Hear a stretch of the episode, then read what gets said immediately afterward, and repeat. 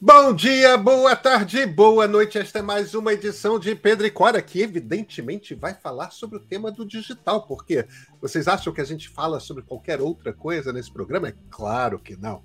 Pedro e Cora, toda terça-feira, toda quinta-feira, na sua plataforma favorita de podcasts ou então no canal de YouTube do Meio. Eu sou Pedro Dória, ao meu lado está Cora Roda. E Cora, parece que a gente vai ter um convidado hoje, é isso mesmo? Olha, um dos pioneiros entre os pioneiros, a primeira pessoa que falou de empoderamento digital, na época em que a gente nem usava essas palavras. Pois é, Rodrigo Baggio, que há três décadas trata de tornar o brasileiro mais digital. Mas não o brasileiro, eu, você. Não, não, é, é o brasileiro que tem menos acesso ao digital. A história dele é incrível. Vem com a gente.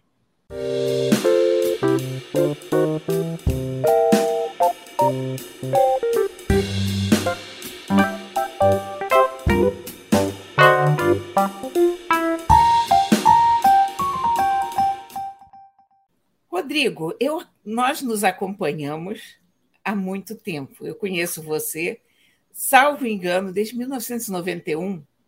É isso? Exatamente, porque você lembra, Cora, que você era uma nossa grande mestre e editora do primeiro do caderno de informática do Globo, onde é, é vieram um celeiro de jornalistas, né, Pedro?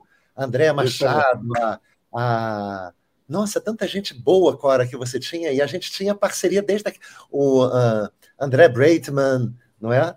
Tanta Muita gente. gente. É. E, e você, naquela época, o o Rodrigo foi a primeira pessoa que eu vi no Brasil e em qualquer lugar do mundo falando em democratizar o acesso à informação. Ele tinha um projeto chamado CDI, que era o Comitê de Democratização da Informática. Da Informática naquela época, que era a expressão que a gente usava para isso. E ele trabalhava distribuindo computadores pelas favelas, pelos, pelas áreas de acesso difícil, enfim. E em breve por todos os cantos do país. Conta um pouco para a gente desse projeto, dos resultados que ele teve, Rodrigo, e para a gente situar essa história no tempo. Então, uh, você sabe que em 95 a gente fundou a primeira ONG na área de inclusão digital na América Latina, o CDI, né? E, e foi uma história linda para montar o CDI, né? É, começando ali com as campanhas da Ação da Cidadania, do Betinho, né? Nós criamos o nosso comitê para democratizar a informática, né? Era um momento em que a sociedade civil do Rio de Janeiro estava muito fortalecida. É, impactados né, pelas chacinas de Vigário Geral, da Candelária, a sociedade civil realmente reagiu e várias organizações foram fundadas ali há 30 anos atrás. Né? Nós, na, no CDI, vamos comemorar agora, em março, 28 anos de existência, né? Mas foi em 95, então, que nós lançamos a, a essa organização com a visão de usar a tecnologia para transformar comunidades, transformar pessoas, e aí começamos a realizar as primeiras campanhas de doações de computadores, reciclagem tecnológica no Brasil, na América Latina, e com esses computadores nós criávamos escolas de informática e cidadania, que hoje nós chamamos de centros de empoderamento digital. Então, 28 anos depois, assim, nós criamos o campo da inclusão digital. Nós temos mais de mil desses centros de empoderamento digital em todas, todos os estados brasileiros e 12 países, e 1,8 milhão de pessoas foram empoderadas digitalmente, diretamente pelo trabalho do CDI e da Recode, né? Há, há, alguns anos atrás, nós mudamos a marca CDI no Brasil, é, nos outros países que nós estamos, ainda usamos a marca CDI, e, e fizemos toda essa adaptação para um, um, se chamar Recode, reprogramar, né? com essa perspectiva de, na quarta revolução industrial, a, a, nós nos atualizarmos e começarmos a trabalhar para a humanização da quarta revolução industrial. Então, assim, está fazendo coisas ótimas hoje, mas com outro nível de tecnologia. Mas o que eu acho, Cora e Pedro, que era comum desde aquela época de, da, da, do início de, dos 90, é a visão que nós temos de usar sempre a tecnologia associado a uma metodologia que a gente entende a realidade daquele grupo, daquela comunidade, identifica um problema, é, faz um projeto usando a tecnologia que eles estão aprendendo para impactar esse problema e, e vão para ação, para ativar uma atitude empreendedora. Então, sempre foi muito mais do que a técnica pela técnica mas a tecnologia a serviço de uma atitude empreendedora, de uma visão de mundo transformadora, né? Então, é, é, essa foi a nossa marca desde o início, né? E aí foram mais de 60 prêmios nacionais, internacionais, inspiramos muitas organizações e temos muitas é, histórias de agentes de transformação, de tech change makers, de pessoas que tiveram a vida impactada para melhor através da tecnologia. Mas eu nunca vou me esquecer que desde o início, Cora, o Caderno de Informática do Globo é, fez uma coluna para a gente, para as nossas campanhas, e toda semana a, a, gente relatava a mobilização de voluntários e doações de computadores, quantificando o número de escolas criadas, né? Era semanalmente, era uma parceria que durou anos, né? É, de um jornalismo ético, responsável, se, que, ser, que serviu para a mobilização e transformação da, da sociedade, né? Rodrigo, me, me, diz uma coisa: 28 anos é muito tempo. É, e, e em termos de tecnologia, eu imagino que lá atrás você ensinava as pessoas a, a operar a planilha eletrônica. Exatamente. Hoje tenho certeza que a molecada em qualquer comunidade do Rio não precisa aprender a, a usar uma planilha eletrônica é, precisa aprender o quê? O que que eles não sabem? Ou, ou não é molecada que vocês atendem, são as mães, os pais? É, o, o que, que é democratizar a tecnologia hoje nas comunidades, nas periferias urbanas? Qual o trabalho? Ô Pedro, é muito interessante você lembrar disso, porque a gente começou na favela Santa Marta, ensinando Lotus 123, é, o WordStar e Carta Certa, né? Ah, também. Em computadores é, é 286, é, com monitor AMBA, é, standalone, né, com placa de fax modem, né? É, e hoje nós ensinamos jovens da periferia e de comunidades a serem desenvolvedores full stack, back-end, front-end mobile. Isso é transformação na vida. Na verdade, é código mesmo. Viram programadores desenvolvedores júniores, mas isso transforma a vida. Porque, Pedro, a gente prioriza sempre jovens em vulnerabilidade. Para esse programa específico, é de 18 a 40 anos. Né? A nossa metodologia, a gente tem alunos que vão né, dos 12 a 70 a mais, né, mas sempre de baixa renda. Agora, nessas formações do Recode Pro, é, a gente tem priorizado mulheres, pessoas pretas, né, negros e LGBTQIA, de baixa renda para trazer diversidade para o mercado. E se ano passado a gente formou mais de 45 mil pessoas, nós formamos 700 desenvolvedores júniores no mercado. Então, a, o nosso curso, a gente tem mais de 50 trilhas de é, empoderamento digital, né, com capacitações que vão do básico, né, é, é, a marketing digital, a programação básica, a desenvolvedor de games com propósito, em que na trilha básica intermediária os alunos aprendem a, a, a prototipar né, um game com propósito, né, com roteiro, né, com os ODS que impacta e uma versão demo em Unity 3D. Né. Então, se o Data Favela e a CUFA afirmam que nas periferias do Brasil mais de 90% dos jovens querem ser gamers, nessa trilha que a Recode tem, ela é muito atraente, né? Porque ela atualiza também para o mercado de trabalho. Agora, eu me lembro também é, dos festivais que nós criamos de realidade virtual para impacto, em que a gente desafiava escolas públicas em áreas remotas do Brasil a formarem times de alunos com seus professores, é, em que é, eles precisavam criar uh, um, uh, um, um curta em realidade virtual 360 que falasse sobre um desafio da sua comunidade, né, da sua cidade. E, e, e, a gente tinha finais que a gente enviava esses times finalistas de jovens de escola pública para o Salão Nobre da Câmara Federal e o Senado Federal para mostrar inovação né, na, na política pública. E por causa disso, gente, a gente foi convidado durante três anos para ir para a Assembleia Geral da ONU em Nova York para mostrar o poder da realidade virtual para criar engajamento e empatia. Posso contar uma história? Claro, é, pode, deve. Uma, uma escola pública no interior do Maranhão, gente. É um grupo de jovens com seu professor escolheram um tema que era um assentamento governamental próximo, mas esse assentamento vivia isolado da cidade mais próxima, porque não existia uma estrada, né, ou uma trilha. Então, é, esses jovens decidiram fazer um doc, um curta em realidade virtual 360 sobre esse tema. E só o fato deles irem com câmera, com óculos, para um lugar rural como esse chamou atenção, atraiu pessoas, né? É, é, e eles desenvolveram, então, esse curta, é, é ganharam o festival da região é, é, Nordeste, e aí parlamentares do Maranhão, vi, vendo pela primeira vez um curta em realidade virtual 360 com óculos, ficaram impactados e levaram esses jovens para conversar com o governador do Maranhão.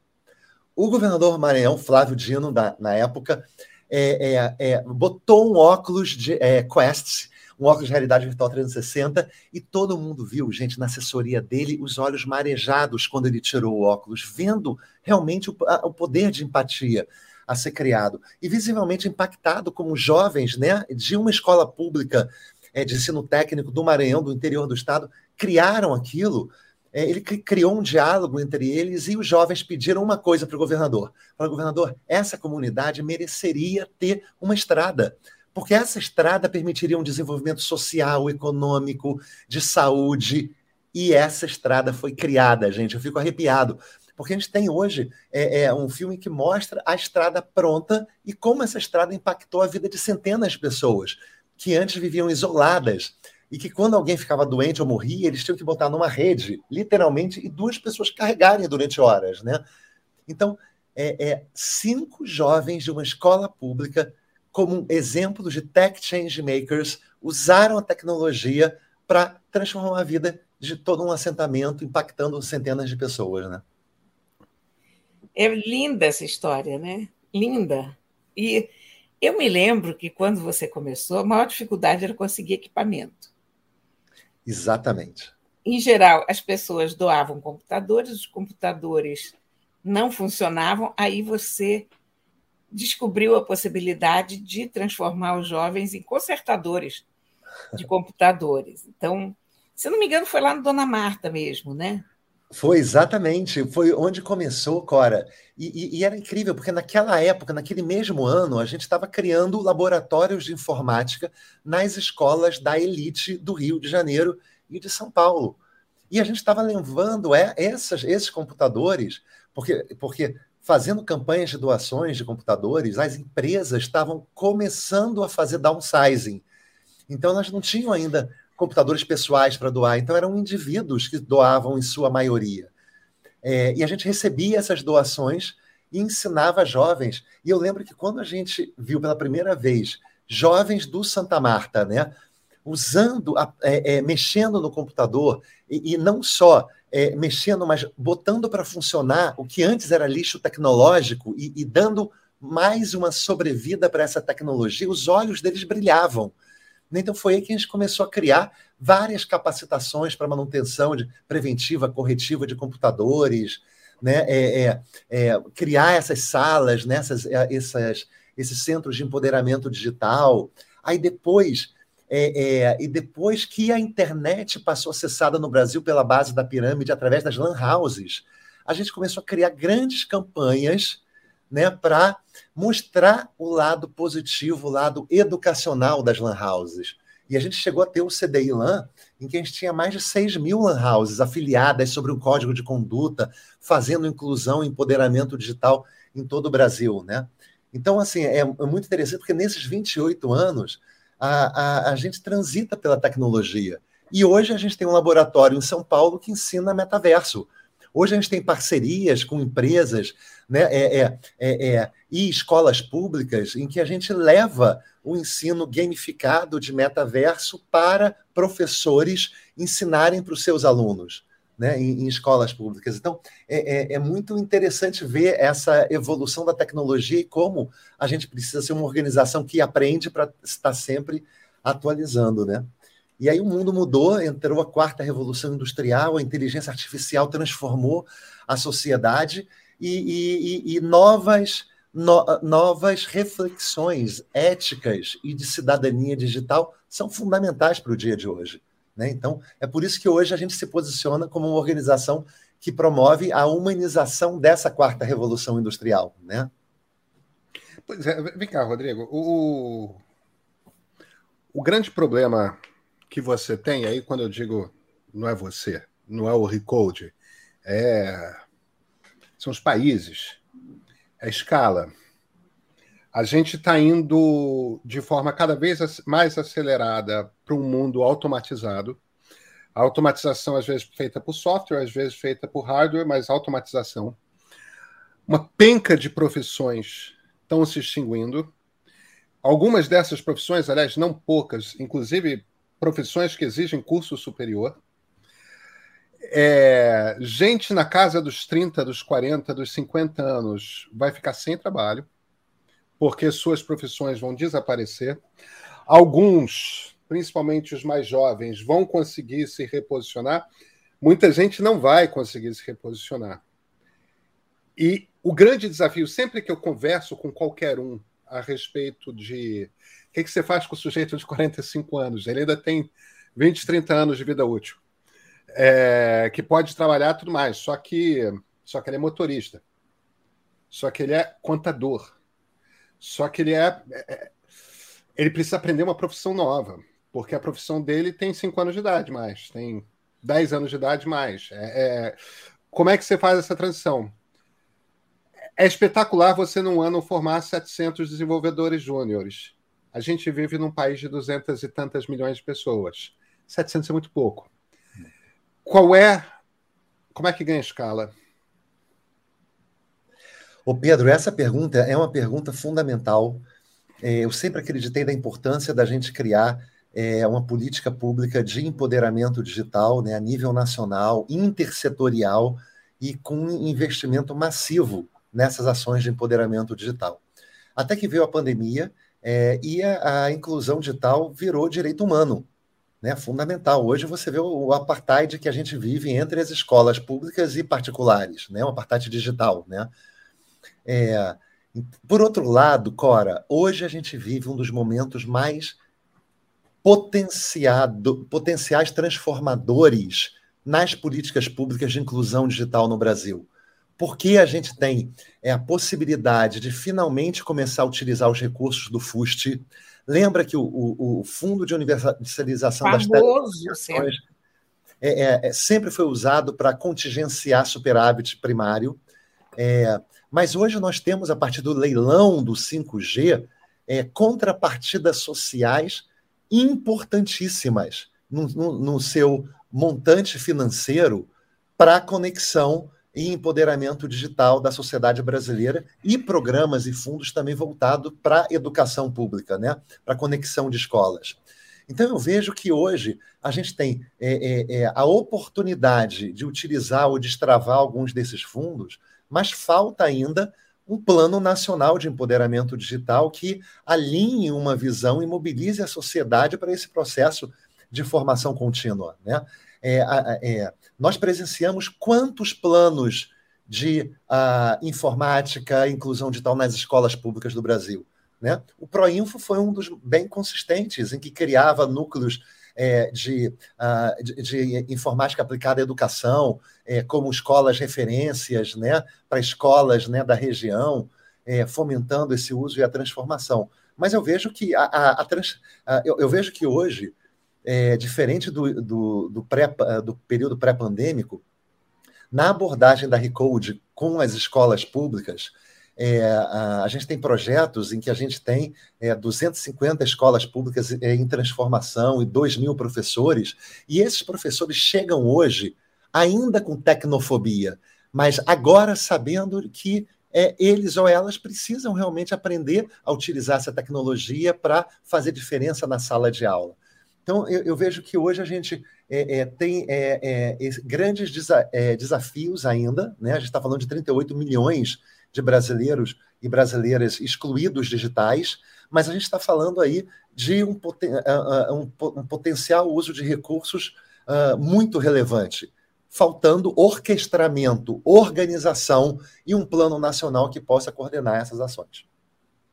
A gente tem um problema no Brasil que toda vez que se fala em programa de tecnologia ou de ensino de tecnologia, a primeira coisa que todo mundo faz é comprar um monte de computador que acaba obsoleto, nem é distribuído, é superfaturado. Uh, isso já foi mais grave, eu tenho a impressão que isso está um pouco menos grave agora, mas tem um caso famoso que o Hélio Gaspari cita o tempo todo, de uma compra de 3 mil computadores para uma escola em Minas que tinha 300 alunos, uma coisa do gênero. Eu não sei os números de cor, mas eram 3 mil computadores. E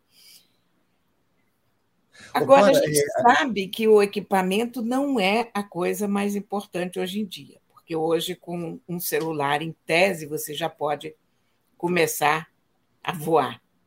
Qual é o maior desafio hoje para você, Rodrigo? É, eu, eu, vejo, eu concordo com você que a questão uh, do, do, hardware é, virou, uh, nas políticas públicas, o primeiro passo é, da inclusão digital, depois o acesso à internet mas é onde favorece a corrupção, né? desvio de recursos. Né? A formação de professores, a formação contínua de educadores e a criação de comunidades de troca de aprendizagem entre esses educadores é fundamental. A gente precisa, no Brasil, valorizar quem está ensinando. E aí a gente pode estar tá falando de professores de escolas públicas ou educadores sociais ou profissionais de biblioteca é, a gente está falando daquelas pessoas que vão ser os educadores de empoderamento digital. A gente precisa fortalecer a formação dessas pessoas a, e, a, e, e a formação contínua dessas, dessas pessoas. E a gente tem que criar formas de levar internet de qualidade para zonas remotas, para todos os municípios, para a periferia e favelas de todo o Brasil, para a Amazônia, gente. Né? É, é, hoje existem movimentos que estão da sociedade civil que estão mapeando mais de 5 mil vilas, é, aldeias indígenas, quilombos e reservas extrativistas que precisam de conexão à internet para saúde, telemedicina, segurança e proteção, educação, empreendedorismo. Então é muito importante hoje no Brasil a gente realmente criar a uma universalização do acesso à internet com qualidade, mas a formação desses educadores e professores que vão ser as pessoas que vão criar um novo modelo mental, trazendo toda uma reflexão de ética e de valores que é fundamental para o dia de hoje, né? Rodrigo, vocês devem ter contato com uma quantidade imensa de escolas, com uma quantidade imensa de centros comunitários, tudo mais lugares onde tem gente tentando ensinar uso de tecnologia que possa, de alguma forma, ser prática na vida. É, principalmente como, como uma profissão, uma, uma profissão do século XXI. E certamente tem uma quantidade imensa de casos de fracasso, tem uma quantidade ainda maior de casos medianos, mas deve ter ali aqueles 5% que dão muito certo que formam uma quantidade imensa de pessoas que o que que os lugares que dão muito certo têm em comum entre si? É, os lugares que dão muito certo têm uma gestão desse projeto comunitário é, local, né, com pessoas empoderadas e que querem ser educadores e formadores. E é a partir dessa exemplaridade que a gente vê a criação desses, desses cases, né, de jovens conseguirem trabalho, emprego, ou terem ações usando a tecnologia que impacte um problema da favela ou da comunidade.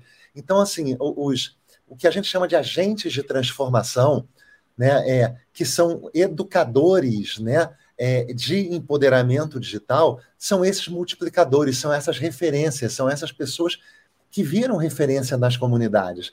A gente, durante muito tempo, é bom lembrar também, Cora, que a, a, a, no início da década de 90, né, é, a gente tinha ali nas favelas do Rio de Janeiro é, é, traficantes com um perfil muito de, diferenciado, em que muitas vezes é, é, é viravam protetores dessas comunidades. Né? É, de certa forma, um, um, um modelo ético, comportamental para a narcocultura. Então, a nossa capacidade de gerar exemplos, pessoas exemplares, agentes de transformação, que vão, que no caso usavam a tecnologia para gerar impacto na comunidade, era gerar um novo tipo de modelo ético comportamental. Pessoas que podiam ser bem-sucedidas, né, no lado certo, né, no lado ético da vida, usando ou sendo aceleradas pela tecnologia. Então, quando a gente começou a levar a inclusão digital para presídios, presídios de segurança máxima, aldeias indígenas, hospitais psiquiátricos. Né? A gente começava a ver esse tipo de empoderamento, de transformação que é, a metodologia do CDI da Recode aplicavam e, e, e, e, fazia diferença na vida dessas pessoas. Né? Você, quando você fala que a gente tinha traficantes diferenciados, exatamente o que, que a gente está falando aqui? Eu, eu acredito que na época, eu acho que naquela época a gente tinha é, é, um, um, a figura do líder comunitário e do. Eu imagino que você tinha na cabeça uma, uma. Eu imagino, Rodrigo, que você tinha na cabeça o Marcinho VP no Dona Marta, né? Então, na verdade, assim, tinha é, é, essa, essa visão um pouco híbrida, né? Eu não estou aqui fazendo apologia ou discutindo, e também não vou discutir hoje se miliciano é melhor do que traficante ou melhor. Não são organizações criminosas que ocupam de forma ilegal territórios, criando. Né? Então, acho que esse é um dos grandes desafios que a gente tem no Brasil, mas no Rio de Janeiro também. Né? Essas organizações criminosas que controlam territórios. Na época, Cora, a gente tinha esse modelo do líder comunitário e do traficante é, bem misturado. Então, assim, lembra que é, é, né, no dia das crianças, distribuição de balas, né, né, levar a mulher para o hospital, levar ajudar. Então tinha uma, uma um, um, um, pouco desse lugar, né, ainda que condenável. Né? Quando eu entrei pela primeira vez numa favela, por exemplo, na minha vida, aos 15 anos de idade, me impactou ver crianças brincando não de polícia e de bandido, mas de traficante de policial né? Então, assim, é, é um, é, assim, bastante dessa narcocultura que é, é muito uh, uh, antiga aqui no, no, Rio de Janeiro. Né? É, e, e, eu vejo que, que esse é um grande desafio. Como é que a gente vai inspirar esses jovens de periferia, de comunidades, a, a, a terem é, uma vida é, é, melhor, digna, né? de, de impacto, saudável, né? sustentável hoje em dia. Né? Rodrigo, você, você falou muito, principalmente no início da nossa conversa aqui, de empreendedorismo. E, e, isso é uma coisa que vem com a cultura digital, né? Você começa a aprender a desenvolver, você começa a pensar game, você começa a pensar numa startup, você começa.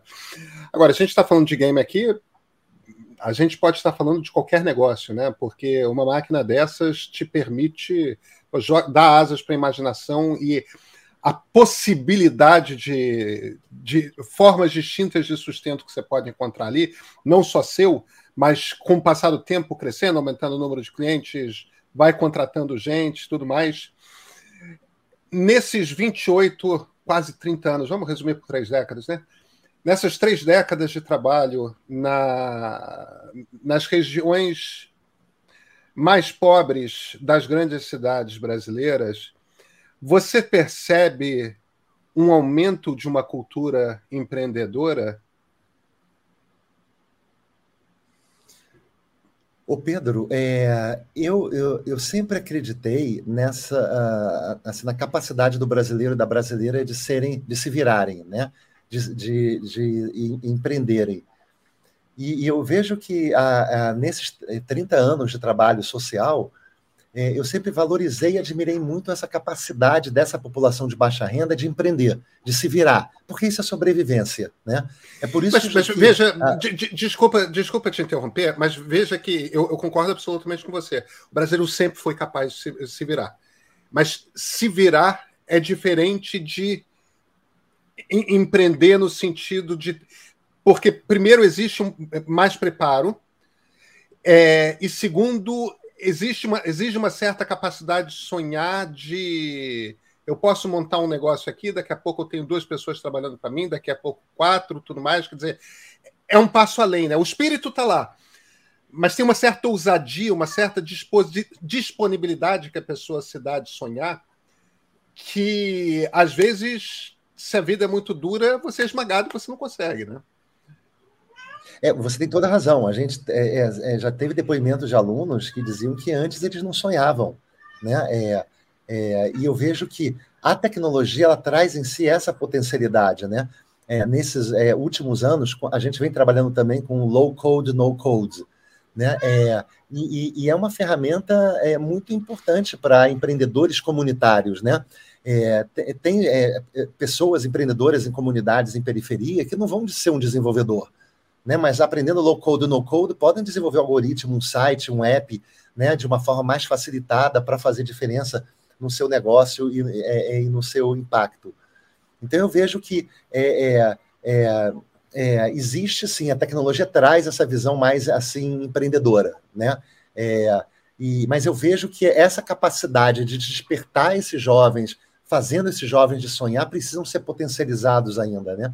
E a educação tem um papel tão importante, né? É, a educação é, né? As escolas públicas são os aparelhos governamentais que estão nas áreas remotas, que estão nas favelas e periferias, né? Então acho que fortalecer esses profissionais da educação, esses professores, priorizando essas escolas em áreas remotas, né? É, levando tecnologia, empoderamento digital, isso é fundamental para atualizar o currículo, né? fazer uma formação que esteja mais direcionada ao mercado de trabalho, né? ao empreendedorismo, né? E, e, e até um pouco menos à universidade, já que a gente tem um número é, muito pequeno de jovens né? de escolas públicas que vão para a universidade. Né? Eu acho que tem esse desafio ainda no Brasil de, de trabalho, de, geração de renda. Né? E a tecnologia hoje é decisiva para isso. Né? Cria um diferencial na vida dessas pessoas.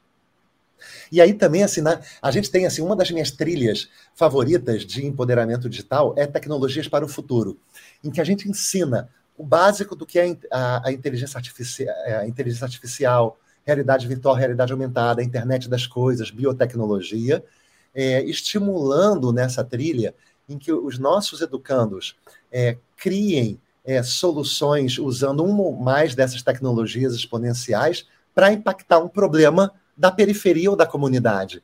Então é muito, assim, estimula muito a imaginação. A gente cria depois ideatons, hackathons, estimula, né, acelerando ideias, né?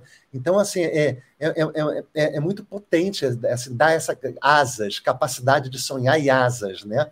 Para inspirar essas pessoas a empreenderem alguma coisa, a prototiparem uma ideia, né? Como é que está funcionando o Recode hoje? Qual é? E se você tiver que resumir para uma pessoa como esse trabalho funciona, o que, que você diria? Ah, o Recode hoje ensina as pessoas a se empoderarem digitalmente. O que, que significa isso? A gente tem trilhas de tecnologia básica e avançada, focada em pessoas de baixa renda, é, e associando a essas trilhas né, o conhecimento de tecnologia ao empreendedorismo, né, criando um processo de formação de é, agentes de transformação da sua realidade e pessoas que vão poder entrar no mercado de trabalho com um grande diferencial, né, é mais usando a tecnologia de uma forma ativa, ética e empreendedora. E hoje a gente faz muito a partir da, dos nossos centros de empoderamento digital, que a gente tem em todo o Brasil e em 12 países, e diretamente na internet através do, das nossas trilhas que chegam diretamente no smartphone dos, do nosso público. Né? Ah, então a gente cria vários desafios gamificados que fomentam isso. Então, quem quiser aprender desde o básico da tecnologia a ser um desenvolvedor full stack, back-end, front-end, mobile, né, pode acessar o site da Recode, né, recode.org.br, para ter mais informações de como a gente trabalha e das nossas trilhas. E a gente está agora, gente, criando esse próprio próximo ciclo do Recode Pro. Então, quem quiser fazer parte dessa nossa formação, que é a formação mais top, mais Jedi que a gente tem, né, de desenvolvedores full stack, pode é, é, e deve agora se inscrever, que as trilhas para esse ano começam agora. E a gente tem muita novidade que depois eu quero voltar aqui para compartilhar com vocês. Rodrigo, as pessoas se inscrevem como? Acessando o nosso site, recode, R-S-C-O-D-E, é, .org.br. E aí tá, a gente vai ter aqui, a, a gente vai botar no, no, no na, na, na, explicação no, nos comentários ali, no, onde a gente for postar o programa, o endereço. Excelente. Então, quem quiser conhecer mais sobre a Recode, participar, contribuir, fazer as nossas trilhas de empoderamento digital, seja você uma pessoa de periferia, comunidade, um centro comunitário, ou uma escola pública, ou uma biblioteca pública ou comunitária, entra na nossa rede. A gente estimula muito a, a, a, o desenvolvimento desses centros comunitários, escolas e bibliotecas públicas a partir do, das nossas formações de empoderamento digital. E para a gente é muito importante ter essas parcerias que no fim são essas instituições que estão diretamente trabalhando com essa população de baixa renda que a gente quer transformar e empoderar digitalmente. Quem são os maiores parceiros da Recode nesse momento? Ah, nesse momento, a gente tem esses centros comunitários, escolas e bibliotecas, que são grandes parceiros nossos. A gente tem parceiros é, é, como fundações, né? como a Fundação Skoll, que é do Jeff Skoll, que é, criou os maiores prêmios para empreendedores. Não tem nada a ver com a cerveja, mas é, é maior, uma das maiores fundações que apoiam empreendedores sociais no mundo, assim como a Ashoka, que é pioneira na criação e no estímulo a empreendedores sociais, ou a Fundação Schwab, do Klaus Schwab, da Hilde Schwab, que são fundadores do Fórum Econômico Mundial. Então, a gente tem várias fundações né, é, que nos apoiam. Né? Instituto Localiza, enfim, uma série de fundações. E a gente tem empresas, né, como a Microsoft, que é um parceiro nosso há mais de 20 anos, ou a Accenture, que é um grande parceiro nosso também há décadas, né, ou a Michael Page, ou a Meta, ou a, a, a o, o, BTG Pactual, ou a Globo, ou a... Então, nós temos então uma série de empresas né, que é, participam né, das nossas jornadas de empoderamento digital contribuindo né, com a, a, o nosso trabalho. E temos muitas empresas que, que, de nomes é, bem desconhecidos no interior do Brasil, né, é, em áreas rurais, né, que criam centros de empoderamento digital. Né, é, é então, a gente acredita muito no poder das parcerias. Né? E nós queremos muito também influenciar políticas públicas, né, trabalhar mais com governos, né, a gente trabalha com várias secretarias de educação, mas eu vejo que a gente tem hoje um grande potencial que é ampliar essas parcerias e a escala do nosso trabalho. Mas fomentar também as, as outras ONGs, né, é, parceiras ou empresas, ou, ou pessoas que promovem também a inclusão e empoderamento digital. Gente, é fundamental a gente ter todo brasileiro e brasileira empoderado digitalmente. Então, tem, tem que se criar mais ONGs, né? mais iniciativas de empresas, de institutos que ajudem a acelerar esse empoderamento digital. Agora, o governo também podia ajudar muito, né? criando um plano nacional, convidando a sociedade, criando essas alianças intersetoriais. Tenho muita esperança que a gente pode estar é, é, começando um ciclo novo aí a partir de 2023. Então, Rodrigo, deixa eu fazer disso a, a, a última pergunta aqui da nossa conversa, para não, não te arrancar por tempo demais das suas férias. Mas o chefe de gabinete do novo presidente da República lança mão do telefone dele, te liga, Rodrigo, vem aqui para Brasília, quero conversar com você. E ele te faz a seguinte pergunta: Ó, uma das prioridades do governo é, é digitalizar, é, é, é levar o digital para quem não tem acesso ao digital. Que tipo de política pública ou que tipo de programa você acha que nós deveríamos desenvolver? Que resposta você daria? Qual o papel do Estado? Bom, primeiro, é, eu adoraria fazer parte de uma aliança intersetorial em que a gente pudesse efetivamente criar um plano nacional. Né? Nesse plano nacional, nós temos que ter computadores e internet de qualidade à disposição em, em, em grande escala nas escolas públicas, bibliotecas públicas, né, centros comunitários do Brasil como um todo. E a gente tem que criar um grande processo de formação de formadores.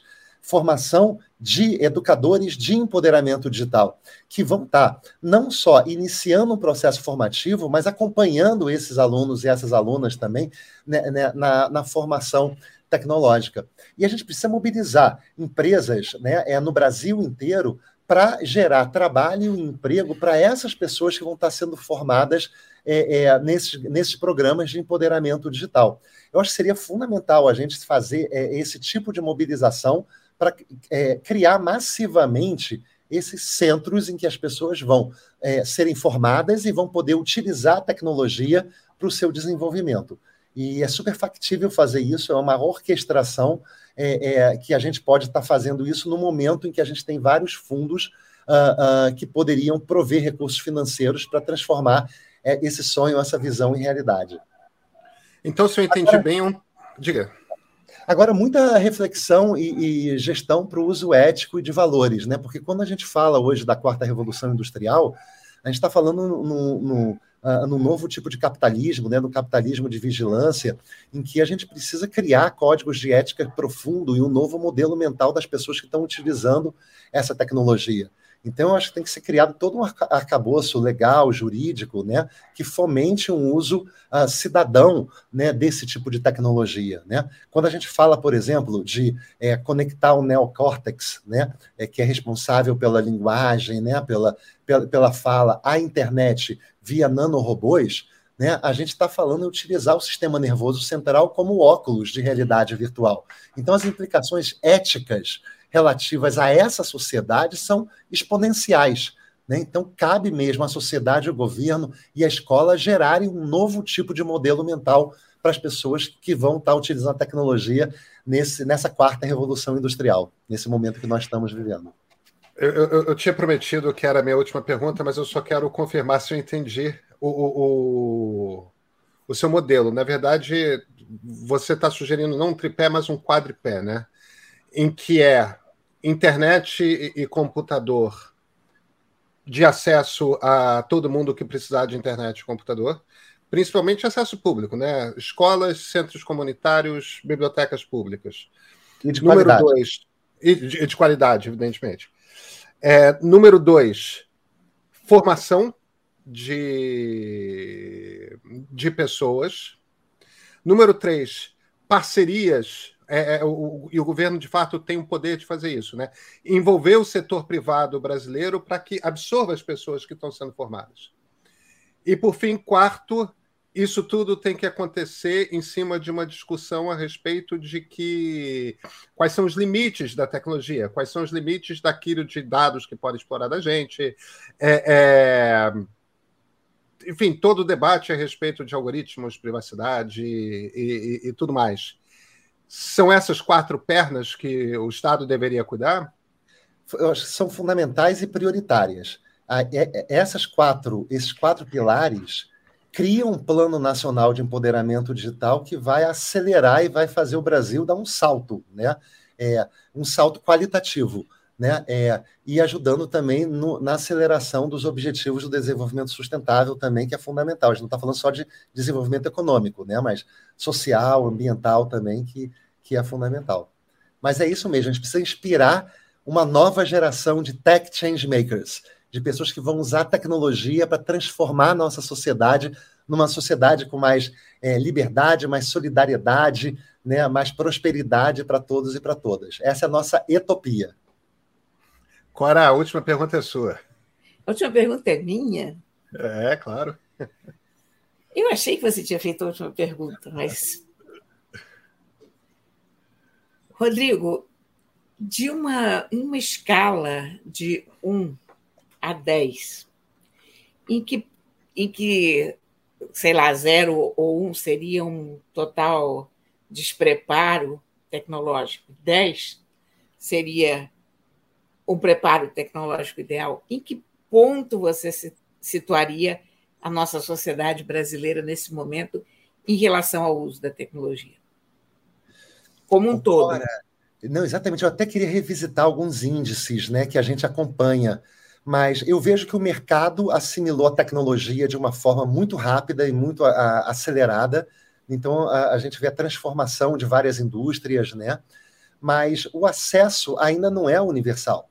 Né? A gente tem ainda 38 milhões de, de brasileiros e brasileiras é, excluídos né? É, do uso da tecnologia, né? De, é, do, do, da, do potencial que o empoderamento digital nos traz. Eu vejo que a gente tem aí, é, é, é eu diria que é, muito mais pela, é, pela aceleração do próprio mercado do que pelas políticas públicas, né, uma democratização do acesso né, à telefonia, né, smartphones, né, à internet e computadores. Então, eu diria que a gente está assim, no nível assim, 6. E eu me considero um tecno-otimista. Né? Então, acho que a gente está no nível 6. Mas é preciso ainda caminhar muito para. Você acha que eu fui otimista demais? Não? Eu acho que a gente pensa bastante parecido. Eu, eu, é a nota que eu daria também. Alguma coisa entre 6 e 7, considerando o nosso desenvolvimento em tecnologia bancária, por exemplo, que eu acho melhor do que na maior parte dos países. Um, enfim, tem algumas tem um, coisas. Tem um espírito uma, uma do brasileiro. É. Tem um espírito. Tem um espírito early adopter no Brasil, né? No é. brasileiro. É. O brasileiro gosta de tecnologia, ele não se assusta com tecnologia, não. Ele, tendo acesso, ele quer. Eu tenho essa impressão, pelo menos. É, é isso, isso que me faria ficar entre 6 e 7. Exatamente. Ô, Cora, Pedro, deixa eu só mostrar para vocês uma última coisa aqui, que é, é, eu lancei no ano passado meu primeiro livro chamado Etopia. É um livro de ficção científica tecnológica. É, Muhammad Yunus, né, que ganhou o Prêmio Nobel da Paz, falava muito assim que a ficção científica ajudou na evolução, muito na evolução uh, da ciência, né, da humanidade, mas que hoje a nossa sociedade precisa de um novo tipo de ficção, a ficção social, que inspire a evolução da nossa sociedade. Então, Etopia conta a história de uma menina negra de uma favela do Rio de Janeiro e a relação dela com a tecnologia e como o desenvolvimento dela mesmo com a tecnologia, é, é, a gente fala dos principais desafios que vão impactar a humanidade na próxima década. Então, assim, é um livro é, que tem uma, uma apresentação aqui feita pelo Alok, é, o DJ, né, o, a gente tem aqui a Luiz Helena Trajano, Klaus Schwab, mas é um livro que eu combinei muito assim o texto com uh, cinco histórias é, é, em quadrinho que aprofundam, é, o, é, aprofundam a, a, história que a gente está contando aqui, então misturando essa linguagem graphic novel é, com o texto, e uh, 27 códigos de QR de, é, mais artísticos, tá? não é aquele código QR feião. Né? Olha só como a gente criou vi, é, esses 27 códigos QR com o objetivo de é, ajudar a professores, é, é, educadores sociais na que lindo! Em aprofundar esses temas que a gente trata. A gente fala aqui de singularidade, a gente fala aqui é, é de conexão do neocórtex à internet com, via nanorobôs, a gente fala que né, é, é uma parte importante da história se passa na Amazônia, mas isso é um spoiler que eu não vou poder falar mais aqui. Mas eu procurei com esse livro também é, desenvolver um app que, a partir é, do, do app, a, as pessoas podem visualizar esses códigos QRs artísticos e, e, aprofundar a sua experiência com um livro. Então, eu pensei um pouco também do livro do futuro, né? juntando é, é assim é, como um projeto transmídia mesmo. Mas aí eu queria compartilhar isso com vocês, porque é um momento muito ah, especial. Muito legal. Maravilha. Rodrigo, muito obrigado pela sua presença aqui. Desculpa a gente atrapalhar suas férias aí com a família. Não, imagina, gente. Olha, foi um grande prazer, Cora, Pedro. E Cora, muito obrigado assim por todo assim o legado da sua vida mesmo, né? Eu acho que o seu papel à frente do caderno de informática do Globo foi importantíssimo para formar gerações de pessoas, né? Então eu fico muito honrado de estar com vocês aqui mas em especial, Cora, um beijo no seu coração, tá? Muito obrigado aí pelo resultado da sua vida aí, de todos da Nossa, sua Nossa, eu que agradeço. Profissionalismo aí, que nos inspira e nos ajuda. Valeu, Rodrigo.